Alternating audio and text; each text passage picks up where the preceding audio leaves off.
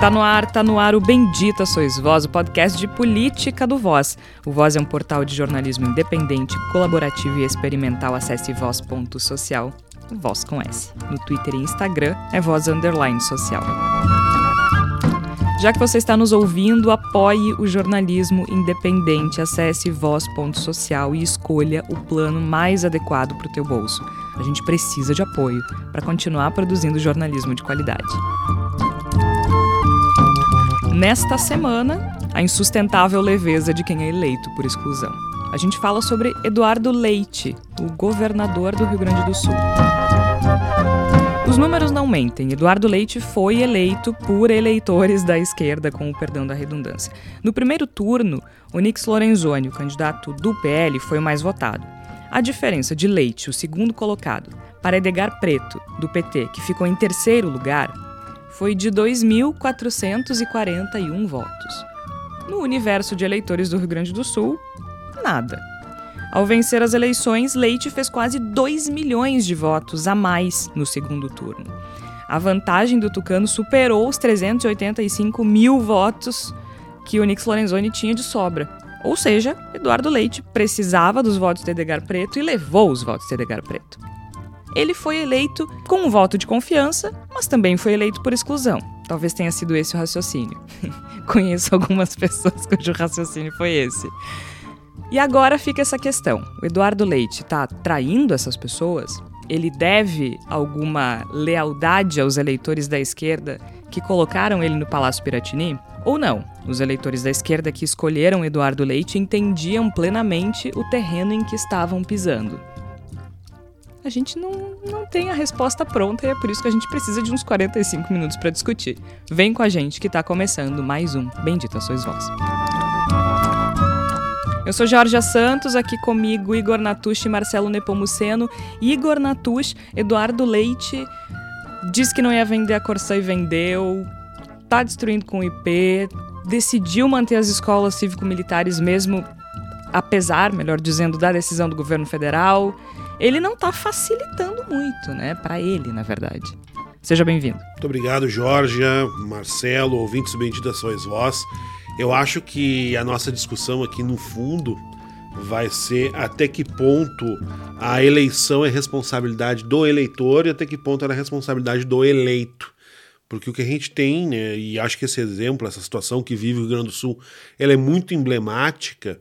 A gente tem um governo que se desenha, né, que se expõe publicamente como um, um, governo de progresso, de pensamentos abertos e elevados, e na verdade ele é profundamente ideológico, né? profundamente ideológico. Ele, ele puxa adiante uma agenda que é, ela é intransigente. Né? É um governo que se propõe como democrático, que teve, como bem colocou a Georgia, voto decisivo da esquerda e, na verdade, um governo profundamente intransigente. Então, acho que muito que a gente vai discutir, na verdade, é o quanto a responsabilidade é de quem elege, quanto a gente tem que, de fato, responsabilizar o eleito pelas coisas que ele faz. Perfeito, Marcelo Nepomuceno tem ainda uma camada que é a seguinte: a gente fala do Rio Grande do Sul, então a, a, maioria dos nossos ouvintes é daqui, portanto interessa olhar para Eduardo Leite, que vamos combinar, a gente não olhou muito ao longo dos últimos quatro anos, absolutamente justificável, mas a gente não olhou muito. Talvez agora a gente possa olhar um pouco mais. Mas também interessa para o país porque ele se coloca como um presidenciável, ele quer ser candidato à presidência da República. E não me parece que fora daqui as pessoas tenham noção eh, de como ele opera na prática, né? Seja bem-vindo, Marcelo. Obrigado, Jorge, Igor e, e ouvintes. Eh, eu acho que não é só o, para, para além do, do Rio Mapituba, que não sabe muito bem como o Eduardo Leite age.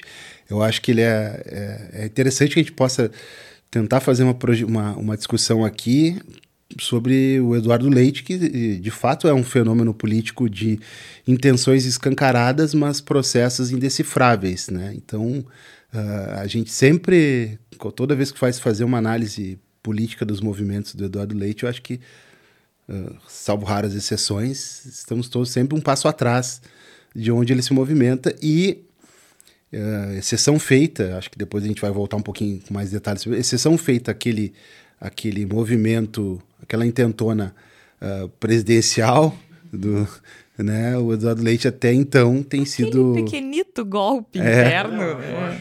Intentou numa palavra muito bem escolhida, Marcelo. É. É. Aquela, aquela intentona presidencial, acho que toda, todos os movimentos que ele tem feito do ponto de vista político uh, prático na, na, sua gestão né? e, os seus projetos, ele tem sido bem sucedido. Então, é importante a gente, é legal a gente se debater sobre isso hoje e tentar, obviamente, conectar o, o, o, o tema sem parecer tão bairrista, tentando fazer um exercício nosso, né, de sempre se conectar com, com a pauta nacional. Até porque foi pauta nacional, né, uh, o Eduardo Leite, principalmente com relação à decisão. Claro, tem algumas coisas que são muito particulares, né, do, do funcionalismo público gaúcho, que vem sendo alijado com uma série de questões, né, além das privatizações, que, que, que afetam diretamente os servidores públicos do Estado, mas também uh, questões salariais, a questão do IP, para quem não é do Rio Grande do Sul, que é o plano de saúde e previdência né, do, do, do Rio Grande do Sul, dos servidores públicos do Estado do Rio Grande do Sul, teve uma mexida, vou tentar simplificar a explicação, mas houve uma mexida aí nas alíquotas que vão que vai, melhor dizendo, pesar no bolso dos servidores, entre outras questões. E agora, mais recentemente, a decisão de manter as escolas cívico-militares que são de responsabilidade do Estado. Isso gerou uma polêmica nacional. Uh, isso foi para para os jornais do centro do país, inclusive com algumas manifestações que me surpreenderam, né? Porque dizendo assim, ah, eu esperaria isso de um político.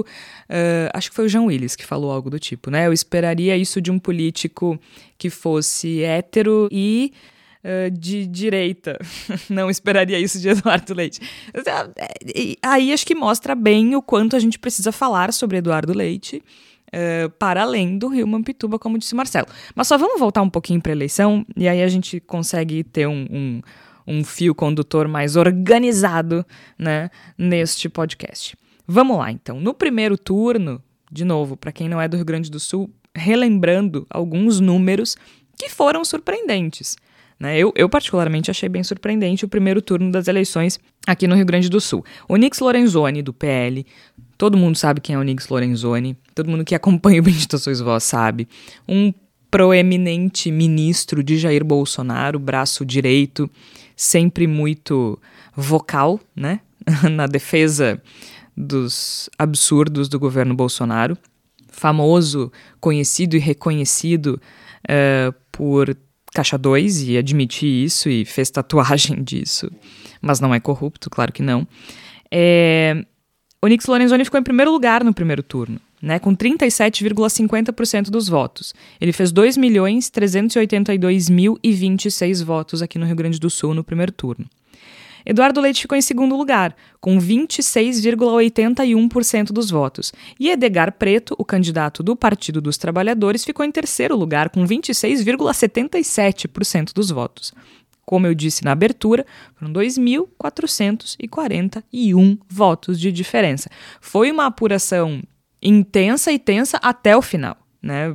Foi uma coisa de louco, assim, tava todo mundo realmente podia acontecer qualquer coisa, né? Uma, é, claro que é improvável que uma urna vá matar a diferença, mas era essa a sensação. E isso surpreendeu a todos, até porque a gente sabe que o Rio Grande do Sul é um estado bolsonarista, pelo menos na última eleição foi bolsonarista, não é bolsonarista, né? ele foi na última eleição. É bolsonarista antes de ser, antes de existir Bolsonaro. É, mas aqui também o Lula já ganhou eleição, o PT já ganhou eleição, né? Não é uma coisa. É um, é um estado, o Rio Grande do Sul é um estado muito importante para se observar com atenção se quer entender a política brasileira. Tendências. Aqui se desenham tendências muito importantes. É verdade.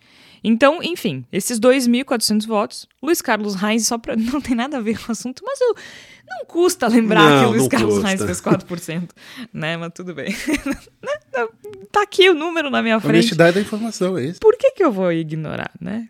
271.540 ainda acho muito, mas tudo bem. É, desnecessária, agressão desnecessária. Não, não é desnecessária. Não, nunca é desnecessária. É bem necessária, né? Ele e o Didier Raul, enfim. Vou concentrando. Foram 2 mil votos de diferença. Eduardo Leite ganhou as eleições no segundo turno, com 2 milhões de votos a mais, tá? O Edgar Preto fez mil, 1 milhão e 700 e o Eduardo Leite fez 2 milhões a mais. Então, assim, a gente não pode dizer que todos Na os conta votos... de padeiro, é Na isso, conta de né? padeiro... Foi todo mundo pra lá. Todo mundo foi pro Eduardo Leite, inclusive algumas pessoas que votaram no Onix provavelmente devem ter ido lá. É, mais dias de eleição ele fazia zero votos. É. eh, o cálculo foi o seguinte, então, para explicar. Bom, mas se vocês estão dizendo que o Eduardo Leite é de direita, tanto faz. O cálculo foi. eh, e aí eu posso falar por mim, né? Vou falar o que, que eu pensei quando eu votei no Eduardo Leite e não no Onix Lorenzoni. Sim, Eu, acho- eu, eu preciso explicar É, isso. é- é- é engraçado porque essa própria risada da Georgia meio que já explica o sentimento interno do Estado. Por outro lado, a gente tem que lembrar o seguinte: então vamos, vamos fazer uma ideia que diz meu avô, vamos usar a cronologia. Logo que houve essa decisão do segundo turno, gente, entre Eduardo Leite e Onyx Lorenzoni, para quem tá fora do Rio Grande do Sul e não é bolsonarista, não parece uma escolha difícil, beijo Estadão. Mas o que que acontece? Uh, as pessoas daqui do Rio Grande do Sul conhecem o Eduardo Leite, né? E a gente sabe que ele é, ele, ele não tem na prática muita diferença com relação à implementação de políticas públicas que o Onyx Lorenzoni eventualmente pudesse implementar. Mas aí o que que pesa? E aí eu falo, aí eu falo por mim. O que pesa é o discurso. Para mim é importante que, que a pessoa que esteja uh, no cargo de governador do estado não se comporte como uma pessoa preconceituosa, que não leve a igreja para dentro do palácio, né, que não ache bonito ser homofóbico, racista, machista e todas aquelas coisas que a gente já conhece. Acho importante que seja uma pessoa que respeite o jogo democrático, acho importante que seja uma pessoa que respeite as instituições. Para mim isso pesou. Mas eu também votei plenamente consciente de que eh, ele provavelmente não atenderia às demandas que eu considero importantes. E aí entra a pergunta do nosso episódio. Isso importa? Importa o fato de eu ter consciência de que ele não ia atender ou ele deveria atender também a quem votou? Porque aí entra aquela, tá, o governante tem que governar para todos, mas se fosse assim, não, não, não, a eleição não era importante, né? Existe uma espera disso, assim. E acho que essa é a pergunta de um milhão de dólares, Igor Natush. Eu acho que quando a gente vota em um candidato, a gente espera que, que esse candidato, de certo modo, incorpore parte nas nossas ideias. Isso me parece que é um, é um processo mental, até certo ponto, natural na política, né, na política institucional, por meio do voto, uma democracia do voto. Se eu, como um eleitor de esquerda, estou forçado a uma escolha trágica entre Eduardo Leite e Onyx Lorenzoni, e escolho Eduardo Leite, eu espero, né, de uma maneira muito resumida, que Eduardo Leite não seja Onyx Lorenzoni. Né? Então, porque senão não faria escolha, eu votaria em nulo, nulo, votaria em branco, enfim, como inclusive acredito que muitas pessoas também fizeram dentro desse cenário. E é por isso que eu fiz no início do programa essa colocação sobre a responsabilidade do eleitor e a responsabilidade do eleito, porque eu acho que quando a gente propõe esse tipo de questionamento, e não estou né, colocando críticas ao, ao, ao, que se coloca no programa, eu acho que quando a gente faz esse tipo de questionamento é muito importante a gente levar em consideração que, a, que o poder do, do eleitor se resume no voto, né? no momento em que ele aperta ali o númerozinho na urna. Ah, perfeito. É, é, é, um bom parêntese, porque assim, a gente não está dizendo que ele não deva ser cobrado só porque a gente sabia que ele ia fazer isso. É, né? e aí, não, não é isso. E aí eu quero chegar, eu acho que é importante deixar muito claro né, o, o que há de desleal na política que tem sido feita pelo Eduardo Leite no Rio Grande do Sul. Acho que é importante que isso fique claro, né? O Eduardo Leite, ele tem marcado pela sua trajetória política, a verdade é que Eduardo Leite é um político bastante desleal. É um político que usa a deslealdade como uma de suas estratégias políticas, né? Ele claramente é um cara que não é muito fiel em termos de alianças, ele é, um, ele é uma figura que claramente não parece incorporar, não tem muita preocupação no sentido de incorporar ideias de outrem, ele tem uma visão muito clara do que ele deseja fazer politicamente, e ele é um cara que está sempre planejando a próxima eleição, né? Ele não esconde de forma alguma o seu sonho de ser presidente da República. E parece, por exemplo, a decisão das escolas cívico-militares foi claramente uma decisão eleitoreira antecipando uma eleição futura. E, e, ele tanto pensa nisso que isso foi tema, inclusive, da campanha eleitoral, né? O Eduardo, o, o Edgar Preto falava muito da coisa do, do, gaúcho de palavra, né? Do homem de palavra, porque o Eduardo Leite disse que não ia concorrer à reeleição e concorreu, disse que não ia privatizar e privatizou, né? Uma... E aí eu puxo, Jorge, um exemplo que não é perfeito, acho que não há uma analogia perfeita entre os dois casos, mas que serve para o argumento que eu estou fazendo aqui, que é o caso do governo do Michel Temer quando ele assume após o impeachment da, da Dilma, o impeachment Sambarilov, como eu gosto de chamar, da, da Dilma Rousseff, aí assume o Michel Temer, e o Michel Temer chama o PSDB para o seu governo, cria, né, cria uma nova lógica de governo completamente distinta, e eu acho que nunca foi uh, suficientemente dito e explicitado na grande mídia quanto isso é uma traição.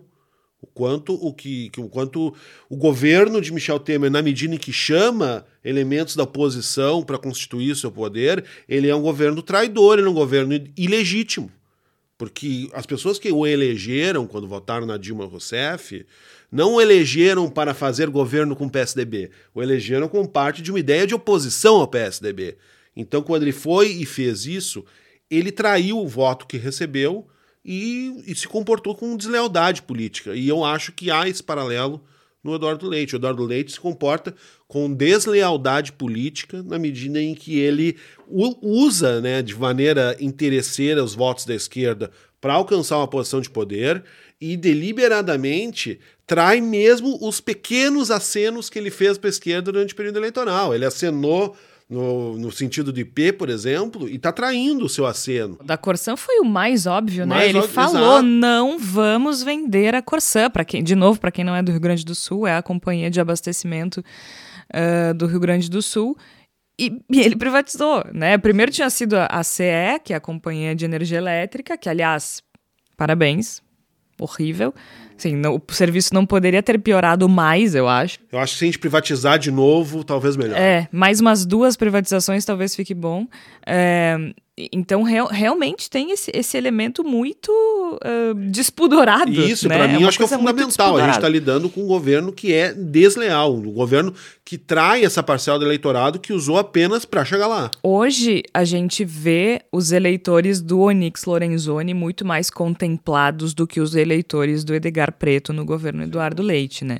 Então, eu acho a, a, cobrança e a revolta muito, muito natural, uh, naturais, né? Afinal de contas, como eu disse, né, gente, eu não estou dizendo que a gente não tenha que cobrar só porque a gente sabia ou poderia imaginar que seria assim. Se o, se o Eduardo Leite não fizesse nenhum aceno no segundo turno, ainda assim ele venceria, né? Uh, tá claro, Sim. mas bom, mas no exercício de como, como me organizo para o segundo turno, tu não vai deixar de fazer todos os movimentos possíveis e a gente já percebeu que o Eduardo Leite tem por característica fazer todos os movimentos possíveis para vencer, né? Os legítimos e os questionáveis. Então, uh, então esses foram esses acenos, inclusive, que, que, que, que criaram um ambiente para que, digamos assim, a esquerda, o PT, fizesse aquela neutralidade ativa, né? Não apoiou, mas também criou um ambiente para que deixar, entre aspas, menos desconfortável que um eleitor de esquerda votasse no Eduardo Leite. É porque vamos combinar que a sinalização que o Eduardo Leite fez para a esquerda foi um, a, a, mínima a mínima possível. É, né? mas fez para diz, dizer mas... que não fez. Tal, tal qual agora, como está fazendo o movimento das escolas civil militares, está fazendo, para lá, daqui a alguns anos, ter uma pontinha de discurso dizer o seguinte, mas olha só, a gente tem um ponto de conexão. Ele vai estabelecendo pontos de conexão com um emaranhado de, de ideologias e espectros ideológicos e, e, e, tal, e setores e segmentos. Agora, o, o, o que pega, o que pega para mim do, da questão do Eduardo Leite e, e, da expectativa do eleitor da esquerda quanto a ele é que eu acho que, na verdade mesmo, ele, essa circunstância desse segundo turno ela, ela, foi, ela foi tão pesada pró-Eduardo Leite porque ainda tinha um, um segundo turno em nível nacional em andamento. Né? Então, o, o, o, paralelo natural a ser feito lá é, para o eleitor de esquerda, de direita, né? citar quem vota Bolsonaro vota Onix, né? E quem não vota Bolsonaro vota em anti-Onix. Ou seja, então, um cálculo, voltando à a, a, nossa matemática de padeiro, né? Ele ficou muito mais confortável, entre aspas, para não votar no Onix para um eleitor de esquerda. Era mais um mais confortável, não, é mais um elemento para a esquerda também, eh, se fosse embarcar, qual barca ter que aderir para não afundar no segundo turno ou, não entrar numa neutralidade ou anular o voto, em votar em Eduardo Leite. É, e claro que, assim, houve pouquíssimas uh, sinalizações, mas houve, como disse Marcelo, e eu acho que teve um movimento também, que aí ele fica um pouco invisível, uh, porque ele acontece de maneira discreta, nos encontros nos municípios menores, né, que não é o Eduardo Leite que, que, que faz esse movimento, é o candidato a vice, né, hoje o vice-governador Gabriel Souza, que, que tem uma, um, um, discurso que se aproxima mais, que foi crítico do Bolsonaro durante o governo Bolsonaro, né? Uh, então tu consegue estabelecer, como disse muito bem Marcelo, esses pontos de conexão e ele conseguiu estabelecer esses pontos de conexão com a esquerda. É relevante que ele tenha uh, assumido o fato de que é homossexual quando tu tá concorrendo contra uma pessoa notoriamente homofóbica é relevante, né? É relevante que tu pregue liberdade religiosa quando tu tá concorrendo contra uma pessoa que prega louvor num debate, né? Assim, o Onix chegava a falar nos, gente, assim, vocês, para quem não tá no Rio Grande do Sul, o Onix chegava a falar em debates uh, amarrado em nome de Jesus durante um debate na TV aberta, né? Tem um episódio que ele se recusou a apertar a mão do Eduardo Leite e depois alegou que era por uma questão de exemplo para a família e tal. Foi um, uma coisa muito pesada, preconceituosa, dura. Ele disse grosseira. que se ele fosse eleito, o Estado teria primeira dama. Né? Isso. Né? Então foi uma, uma, coisa até vulgar. Muito vulgar. Foi uma coisa muito vulgar. Então assim, para mim, por exemplo, esse discurso ele é importante, né? Mas a gente também tem que cuidar justamente para não dizer não é porque eu sabia né? Assim, era um, um, o canto da sereia, não é porque eu sabia que era uma aparência mais polida, não é porque eu sabia que talvez fosse só uma parte do discurso que eu não vá cobrar determinadas é, coisas. E não né? é um voto de ingenuidade, né, Jorge? Não, não, não a, é. A gente, a, gente, a gente também não deve uh, menosprezar a capacidade do eleitorado de compreender é o que há de trágico na sua escolha, né? Acredito que boa parte dos eleitores de esquerda que deram seu voto a Eduardo Leite, a ampla maioria, não boa parte, a ampla maioria sabia muito bem que tipo de coisa que estava fazendo. Não só sabia, como eu acho que essa decisão. Eu não sei que, qual é a impressão que vocês têm. Porque quando termina o primeiro turno, a maioria das pessoas que da, da minha convivência estava bem dividido, eh, inclusive no primeiro turno para Eduardo Leite ou para Edgar Preto, seja por convicção ou porque a, algumas pessoas acreditavam que o Preto não teria condições de ganhar do Onix justamente por ter por ser um momento bolsonarista no Rio Grande do Sul, então já votaram no Eduardo Leite para garantir que o Leite fosse para o segundo turno, porque acreditavam que ele era o único que teria chances de, de ganhar do Onix. Uh, então eu convivia com pessoas que bem divididas nesse aspecto. E depois do primeiro turno, muita gente estava muito decidida também a anular o voto. Na minha percepção, a virada foi o debate em que o Onyx Lorenzoni fala do problema da dívida do Estado. Ele tinha razão. Uh, o acordo que o Eduardo Leite fez é completamente equivocado e se mostrou, isso ficou evidente agora no início do ano. Mas ele não conseguia explicar o que estava acontecendo, fez papel de idiota, porque ele é despreparado. Ele é despreparado, ele não sabe do que ele tá falando. E ali foi uma coisa tipo assim: não, gente. Ele se matou ali, né? Ele disse: não, tem, tem diferença. Eu não posso votar em branco, porque se esse cara ganhar vai ser um problema. Eu acho que Eu acho que aquele foi o ponto de virada. Isso. Não sei qual foi a percepção de vocês. Eu concordo, eu acho que foi isso, mas somando com as, com as grosserias, com a, com a vulgaridade com, com que o Onyx Lorenzoni conduziu o seu segundo turno, em especial o segundo turno. Primeiro turno ele já se abraça a Bolsonaro, porque evidentemente era uma ligação muito óbvia que ninguém poderia nem, nem pretender esconder. Mas no segundo turno eu acho que ele, ele enfia o pé na jaca à beira da vulgaridade. Assim, e acredito que isso. A beira não, ele mergulha na vulgaridade, na verdade. Essa beira é uma. É, ele, ah, ele, ele para na beira da vulgaridade, pensa, mergulho ou mergulho? Vai lá e vai de cabeça, né? Daí tá, vamos lá. Tá boa água, e mergulhou na vulgaridade. Aí eu acredito que isso. procurou um trampolim para pular exato, na vulgaridade. Aquele mergulho tipo tio Patinhas, Salto assim. Ornamental. É, exato. Mas, de qualquer maneira, eu acho que isso foi muito decisivo, porque no momento em que o eleitor de esquerda tinha dúvidas ainda, algum tipo de dúvida, não foi Eduardo Leite, foi Nix Lorenzoni que se encarregou de dissipar essas dúvidas na medida em que se abraçou de maneira grotesca ao lado mais vulgar e podre do bolsonarismo. É, eu acho que é. Eu estou de acordo também. Eu, eu, não consigo enxergar um um, exatamente um momento chave, debate, assim, mas eu acho que esse somatório de, de, de, de grosserias, de tosquice daquele segundo turno, uh, aliado também a, a, a, a, entender como é que é o perfil do eleitorado de esquerda mais entre aspas politizado, né? Que ou seja, onde uh, essas questões de respeito, integridade, equidade são valores, né?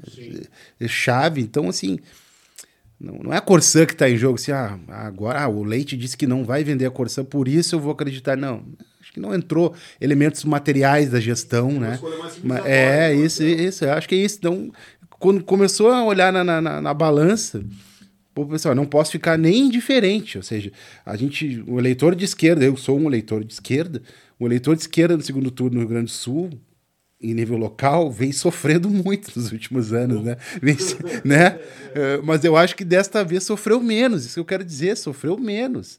Por mais que isso, isso tudo que a gente tá sofreu menos, porque tinha um candidato que era a figura do Onyx, que não tinha em 2018 a figura, a figura do candidato Bolsonaro, né? Esse ano, esse ano, a última eleição tinha a figura do candidato Bolsonaro. Então, o candidato que não era o Bolsonaro era o candidato que a esquerda ia, acho que naturalmente, aderir e apoiar. E tem um detalhe com relação às alianças que se formaram aqui no Rio Grande do Sul. Por quê? Ajudou a colocar o Eduardo Leite como um opositor do bolsonarismo. Também por isso foi um pouco difícil a, a dança dele no segundo turno acho que a, a, decisão de não declarar voto ao presidente da República passa muito por isso, porque ele passa quatro anos uh, se opondo ao Bolsonaro no discurso, né? Muito embora muitas das ações deles tenham sido similares.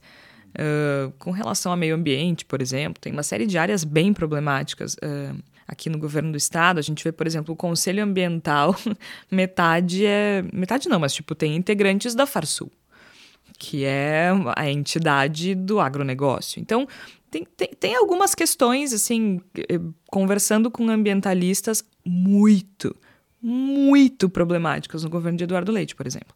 Mas acaba ficando em segundo plano. O Pampa é o bioma mais degradado no percentual do país. É o bioma que mais perdeu espaço no país. Claro, a gente olha para a Amazônia por motivos óbvios, mas percentualmente, proporcionalmente, foi o bioma mais atingido. Então, tem uma série, e isso é interessante que quando a gente fala sobre a ação do governo Bolsonaro na, no meio ambiente, sempre todos os ambientalistas daqui do Rio Grande do Sul dizem: ok, o governo federal foi problemático, mas a gente não pode ignorar o que aconteceu durante a primeira gestão do Eduardo Leite. Uh, mas por que, que eu estou dizendo isso? Porque houve uma dificuldade ali uh, dessa similaridade de práticas materiais, como disse o Marcelo, ao mesmo tempo, se a gente olhar para as alianças, vamos pegar o MDB como exemplo. O vice do Eduardo Leite é do MDB e a maioria do MDB apoiou o Onix por causa do Bolsonaro. Então, isso também faz com que a esquerda diga, não, só um pouquinho, né? Se, se os bolsonaristas do MDB estão com o Onix e não estão com o candidato do MDB, a gente também pode ir com esse candidato. A gente também pode olhar para ele de uma forma diferente, a gente também pode se posicionar ao lado dessas pessoas. Acho que a, o posicionamento de bolsonaristas notórios do Rio Grande do Sul, uh, ignorando orientação de partido, se posicionando ao lado do Onix, também empurra a esquerda para o lado do Eduardo Leite naquele momento, sabe? É, é uma coisa meio. Tá, ok, não, não, não é a mesma coisa. Vamos pegar o Osmar Terra, né? Osmar Terra, acho que é o, o maior bolsonarista do MDB. Não sei como é que ainda tá no partido, assim. E aí foi pro lá o, o Sebastião Melo, prefeito de Porto Alegre, uh, o deputado Alceu Moreira, apoiaram o Onix. E agora a gente está sendo confrontado com muita coisa similar. Não é uma surpresa, mas é uma merda. Vamos botando em, em, linguagem científica, não é uma surpresa, mas é uma merda. Entendeu? É, é uma. É, é um cenário que, para quem tenta pensar mais à esquerda, política ele é profundamente frustrante. E ele, ele faz com que a gente reflita um pouco sobre os limites do, do nosso jogo democrático atual, né? Até que ponto a, o jogo, tal como está posto, né?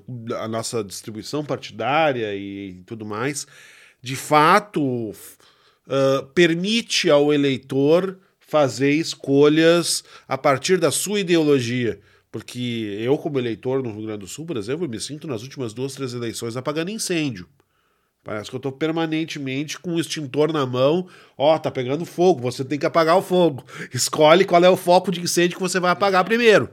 Então, uh, me parece que é um bom tempo o eleitor de esquerda no Rio Grande do Sul e no Brasil também, mas ó, falando especificamente da aldeia nesse caso específico, ele tem tido muito pouca oportunidade de um voto ideológico, de votar em um programa, em propostas, que é toda que é o, é o cerne do que da se política. espera da política partidária, né?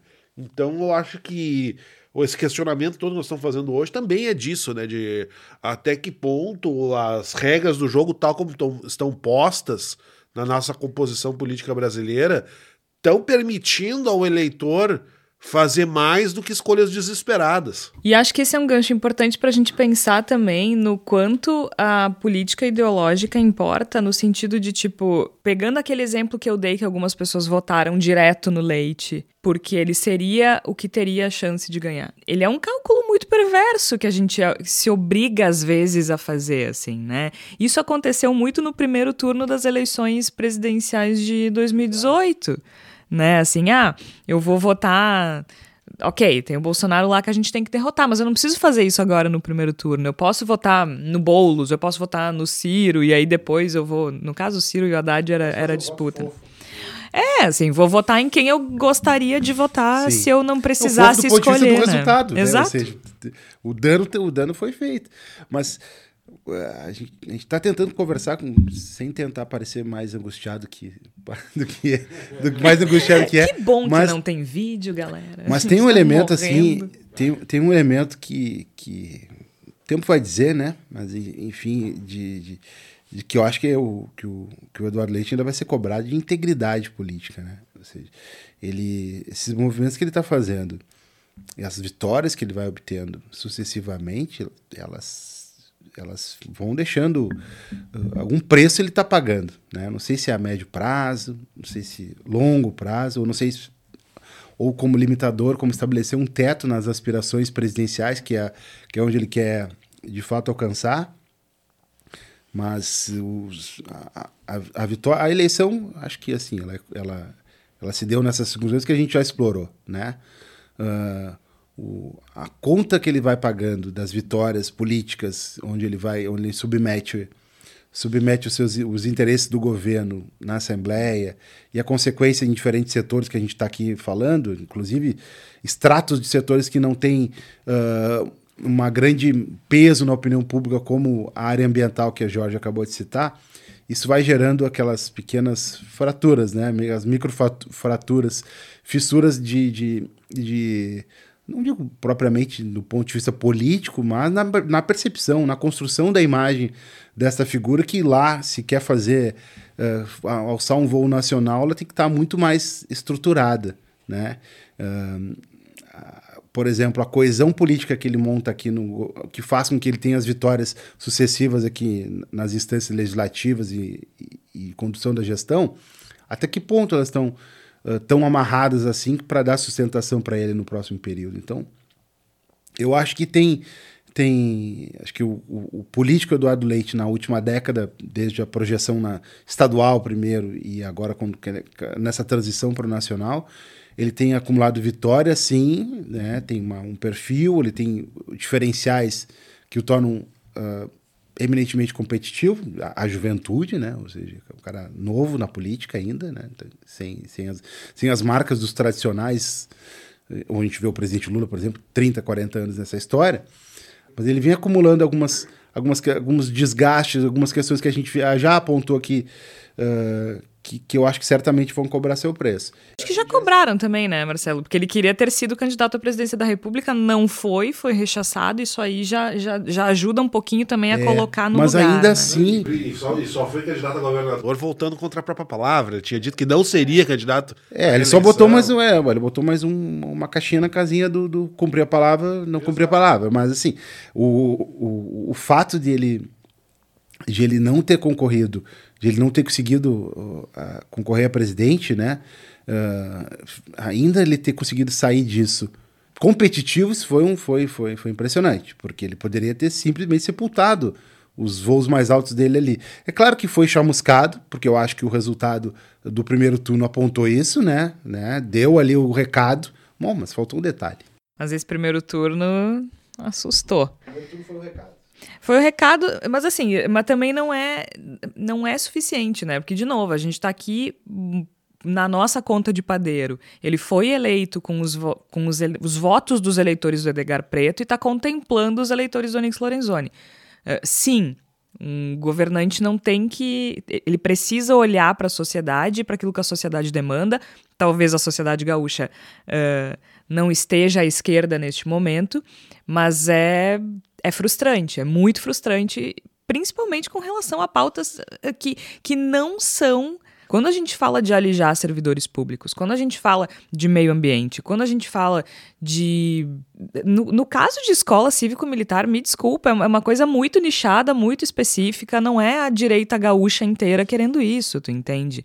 Não é. No caso dos servidores é a mesma coisa. Não é uma bandeira ostentada. Não é uma bandeira, tanto que no caso, no caso do IP, por exemplo. Vocês acham que se não houvesse uma costura partidária de bancada com o executivo, vocês acham que essa é a opinião da maioria dos deputados? E a mesma coisa a Corsã, a mesma coisa a CE, a maioria não quer vender. Não digo a maioria dos deputados, estou falando das pessoas. Sim, as, as pessoas. Mesmo os bolsonaristas. Eleitor, aí que tá, o eleitorado. Acredito maioria o Onix dizia que não é, ia vender. Exato, que não desejava a venda da, da Corsã. E imagino que, se, que a maioria do eleitorado. Só foi não... privatizar o serviço de abastecimento de água, é, gente. É, a maioria do eleitorado não deseja a privatização do Banrisul, por exemplo, que é uma menina dos olhos, um grande objetivo. Esse aí, ó, essa é o que tá faltando, né? É, um grande objetivo. E, e eu, eu acho interessante mencionar essa, questão da frustração, porque a gente faz esse debate, a gente faz esse programa e não tem moral da história, né? Não, não tem moral da história e também não é ingênuo, não, como tu disse lá no início. Sim, mas o que eu quero né? colocar é o seguinte, tipo, uh, a gente não pode dizer, bom, então de repente o eleitor de esquerda tem que proceder dessa ou daquela forma. Não tem. Inclusive, votaria de novo não nele. Tem. É, Naquele é, cenário, é, eu votaria então, de novo. O, o eleitor de esquerda tem que dar conta de que, errou, de que errou ao votar no Eduardo Leite? Não. O eleitor de esquerda tem que, apesar dos pesares, se sentir feliz porque votou no Eduardo Leite? Não. Não, a gente, também não. A, a, tem que votar no Onix na próxima? Não. Não, não, é, é, é, um, é um dilema no qual a gente aqui tenta de certa forma, compreender alguma das suas arestas, alguns, algum dos seus elementos, mas que está muito longe de uma solução, porque ele é um dilema que vai muito além dos personagens. Eu acho que talvez a moral da história, Igor, seja justamente a gente refletir sempre sobre essas questões. Exato. E valorizar o quanto é importante a gente cultivar uh, o que é cultivar o que é, o que é valoroso pra gente, e, sabe? E, e, se agarrar a isso. Porque, assim, quando, quando a gente diz que não vale a pena, ah, será que a gente tem direito de cobrar porque a gente sabia que ele era assim? É só uma pergunta de cunho filosófico pra gente refletir. Claro. Porque a luta sempre vale a pena. Tanto, vamos pegar de novo o exemplo da Corsã, né? O Tribunal de Contas do Estado formou maioria pela anulação do leilão da Corsã. Então, assim, brigar vale a pena cobrar vale a pena, insistir vale a pena. É, eu acho que. É uma que, questão filosófica. Com aqui, certeza. Né? E, e, e, talvez isso também nos faça refletir um pouco mais sobre a funcionalidade do nosso modelo político e, e, as, as mudanças que a gente precisa implementar em nosso sistema político para que ele deixe de ser tanto a expressão do desespero do eleitor Isso. e se torne mais a expressão da vontade do eleitor. Porque a gente chama o episódio de a insustentável leveza de ser escolhido por exclusão. Né? Ele não foi escolhido nesta eleição, ele não foi escolhido por ser a pessoa que apresentava o projeto que mais agradava a maioria da população. Ele foi a pessoa que foi escolhido por exclusão. Né? Então. Foi, grosso modo, dois em cada dez gaúchos apenas acreditavam que ele é. era o candidato. Dois em cada dez não votaram por exclusão. Foram aqueles que votaram acreditando no projeto, na reeleição, na continuidade do projeto.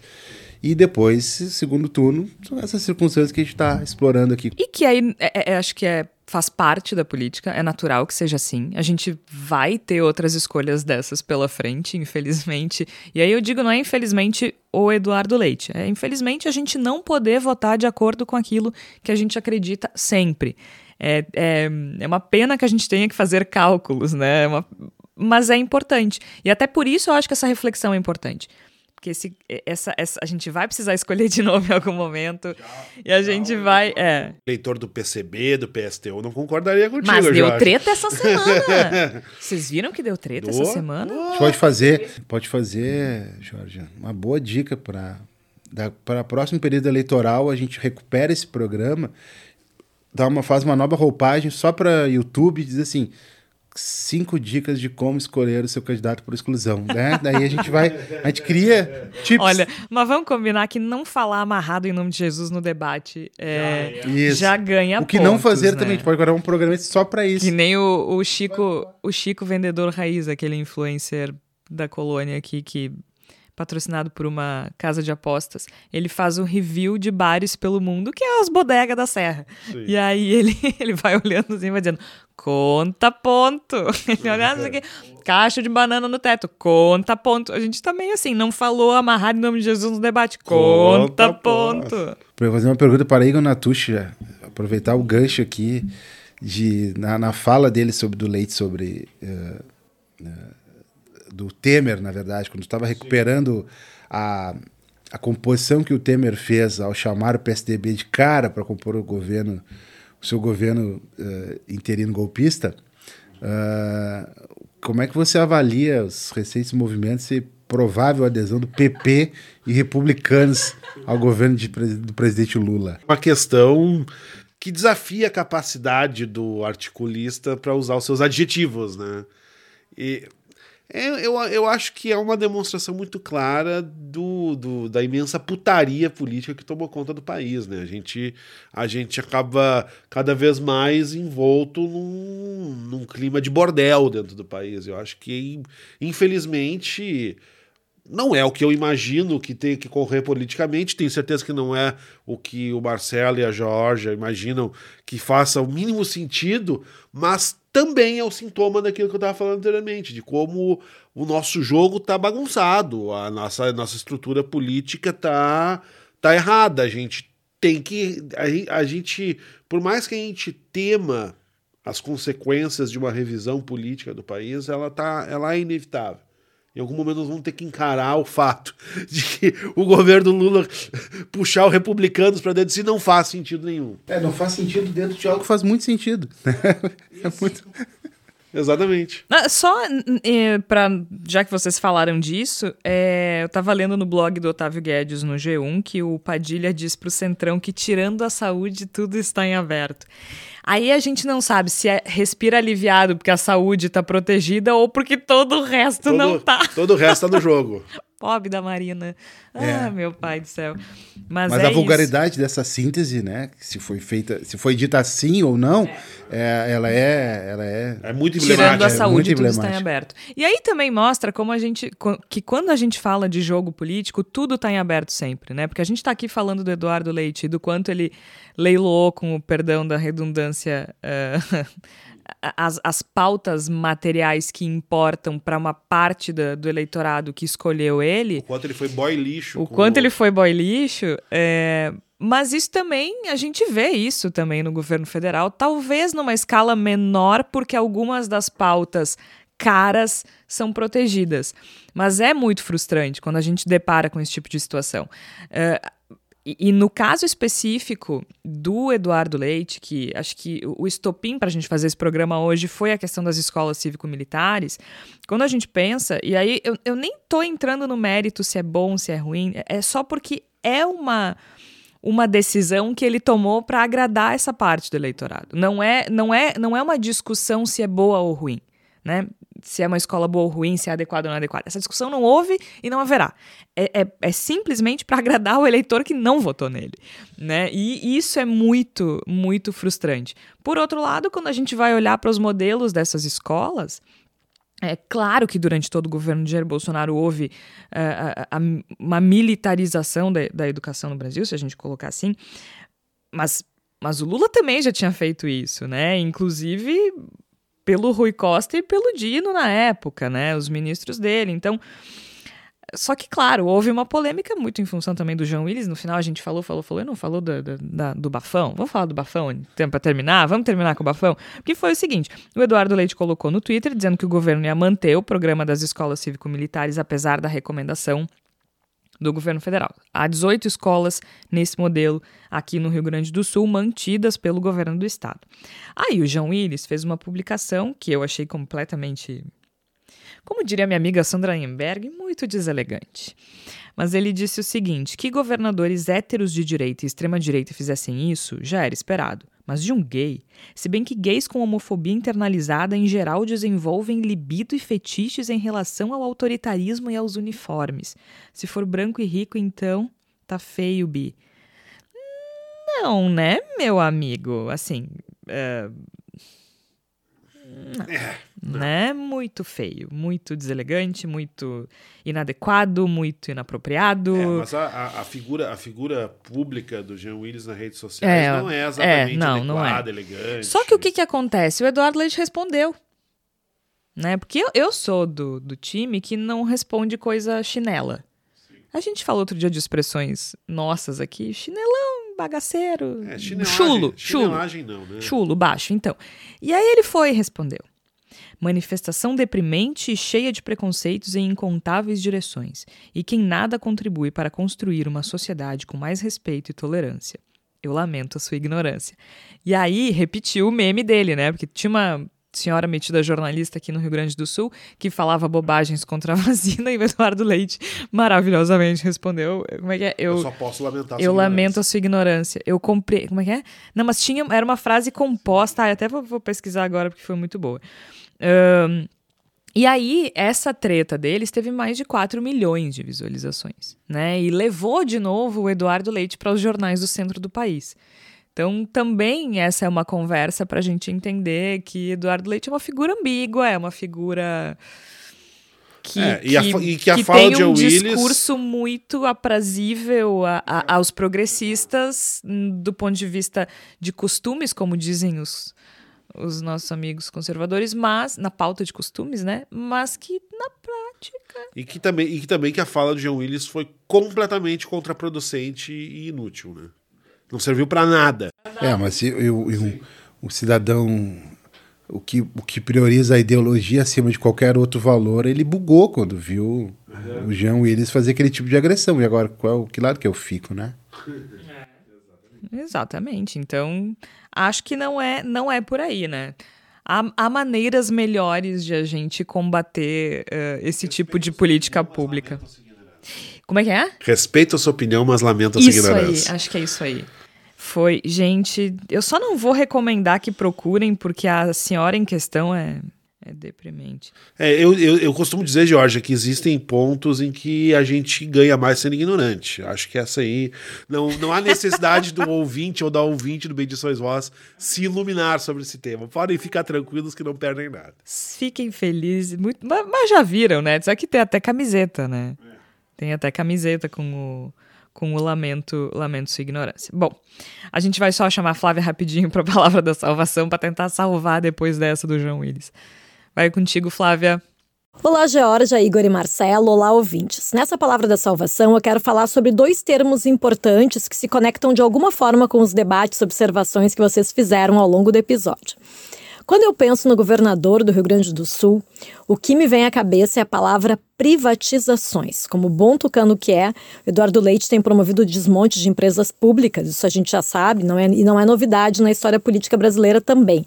Por isso eu vou indicar um livro considerado já um clássico sobre o assunto, que é O Brasil Privatizado, escrito pelo jornalista Luiz Biondi há mais de 20 anos.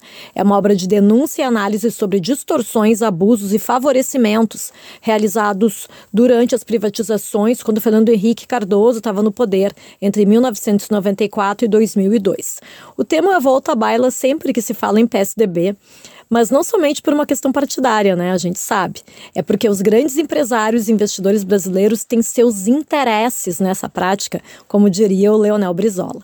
Por isso, então, para quem quer entender esse período da política brasileira, o livro Brasil Privatizado foi relançado pela Geração Editorial em 2014 e segue disponível para venda. E sobre a treta entre João Willis e o Eduardo Leite, destaco aqui o termo pinkwashing, essa prática de fingir ser a favor da causa LGBT, muito usada na publicidade, mas que a gente sabe que também pode estar na política. Eu vou indicar uma reportagem do site ABC da Comunicação, com dados sobre a prática do pinkwashing, também chamado de rainbow washing já que muitas marcas usam o arco-íris só quando convém, em especial em junho, que é o mês do orgulho LGBT.